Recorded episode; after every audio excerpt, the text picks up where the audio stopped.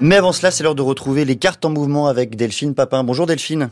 Bonjour Quentin. Et ce matin, vous nous parlez de la géopolitique du Père Noël. C'est quoi la géopolitique du Père Noël?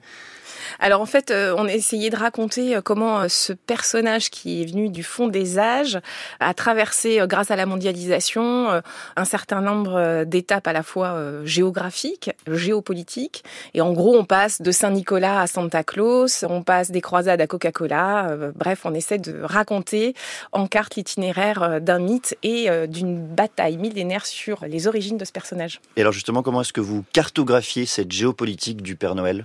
Alors on a fait le choix de se servir des boules de Noël pour cartographier le globe et essayer de faire tourner ces boules de Noël en fonction euh, des espaces géographiques dans lesquels euh, le mythe euh, est né. On a donc en gros quatre espaces-temps qu'on va dérouler le long de cette chronique. Alors remontons le temps justement. La première carte, elle nous plonge au IVe siècle à l'époque romaine. Exactement. Donc sur cette première carte, on a dessiné à la fois le limès romain, vous savez, c'est cette frontière mmh. qui entoure l'Empire romain, et on y a superposé euh, l'extension du christianisme. De cette superposition, on essaie de montrer euh, comment euh, on a fixé la date de naissance du Christ au 25 décembre. Parce qu'évidemment, en fait, on ne sait pas vraiment quand est-ce qu'est né le Christ. Et les chrétiens décident que ce sera le 25 décembre plus particulièrement pour concurrencer les fêtes païennes, les saturnales euh, romaines qui se déroulent du 17 au 24 décembre au moment du solstice d'hiver. Donc là, les nuits sont longues, les peuples ont froid et on fait des célébrations un peu pour couper l'hiver, si vous voulez. Donc si la date du 25 décembre correspond à peu près au solstice, c'est très lié à l'Empire romain en fait. Et dans le même temps, à la même époque, on a la préfiguration d'un nouveau personnage qui sera peut-être le, Père Noël en Anatolie. Alors exactement, euh, c'est euh, la légende de l'évêque Nicolas de Lycie, à qui on prête la résurrection de trois enfants. Il deviendra le protecteur de tous les enfants euh, par la suite. Et ce Nicolas de Lycie, eh bien, si on poursuit l'histoire, ce sera Saint Nicolas. Allez, on continue à remonter le temps. On se trouve cette fois-ci avec une deuxième carte au XIIe siècle, au cœur de l'Europe christianisée.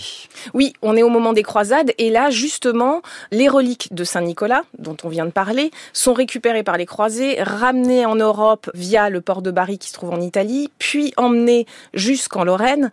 Et là, le mythe fondateur de euh, Saint Nicolas se diffuse à toute l'Europe et on célèbre donc chaque 6 décembre Saint Nicolas. Alors, euh, Saint Nicolas est représenté sous les traits d'un évêque, donc mhm. euh, avec une longue barbe, un vêtement à capuche, et euh, il passe dans chaque chaumière pour euh, offrir des cadeaux aux enfants. Et vous avez le pendant, évidemment, vous connaissez l'histoire.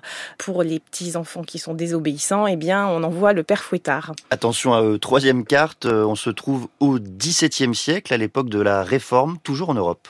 Oui, la réforme, c'est les protestants qui mettent fin au culte des saints, mais le mythe de Saint Nicolas résiste et euh, dans le nord de l'Europe et en particulier aux Pays-Bas, il est appelé euh, Sinterklaas. La quatrième et la dernière carte, on traverse l'Atlantique et c'est là-bas peut-être que tout se cristallise. Oui, c'est ça exactement. Au XVIIe siècle, vous avez les Hollandais qui migrent euh, vers l'Amérique. Ils fondent euh, la colonie de New Amsterdam, c'est l'actuel New York. Et puis, bah, quand vous êtes euh, immigré, vous avez besoin de fêtes pour vous retrouver, pour partager. Et cette coutume néerlandaise de Saint-Nicolas qui se répand, donc le Sinterklaas se répand et devient aux États-Unis Santa Claus qu'on connaît. Donc plus tard, les chrétiens dans leur ensemble associent cette fête des enfants à celle de l'enfant Jésus. Et Saint Nicolas fera désormais sa tournée la nuit du 24 décembre. Et donc cette figure va euh, passer les époques. Donc en 1885, on apprend qu'il vit au pôle Nord. Et qu'est-ce que vous avez appris avec cette carte, Delphine? C'est la question rituelle, à part peut-être que Santa Claus est un mythe.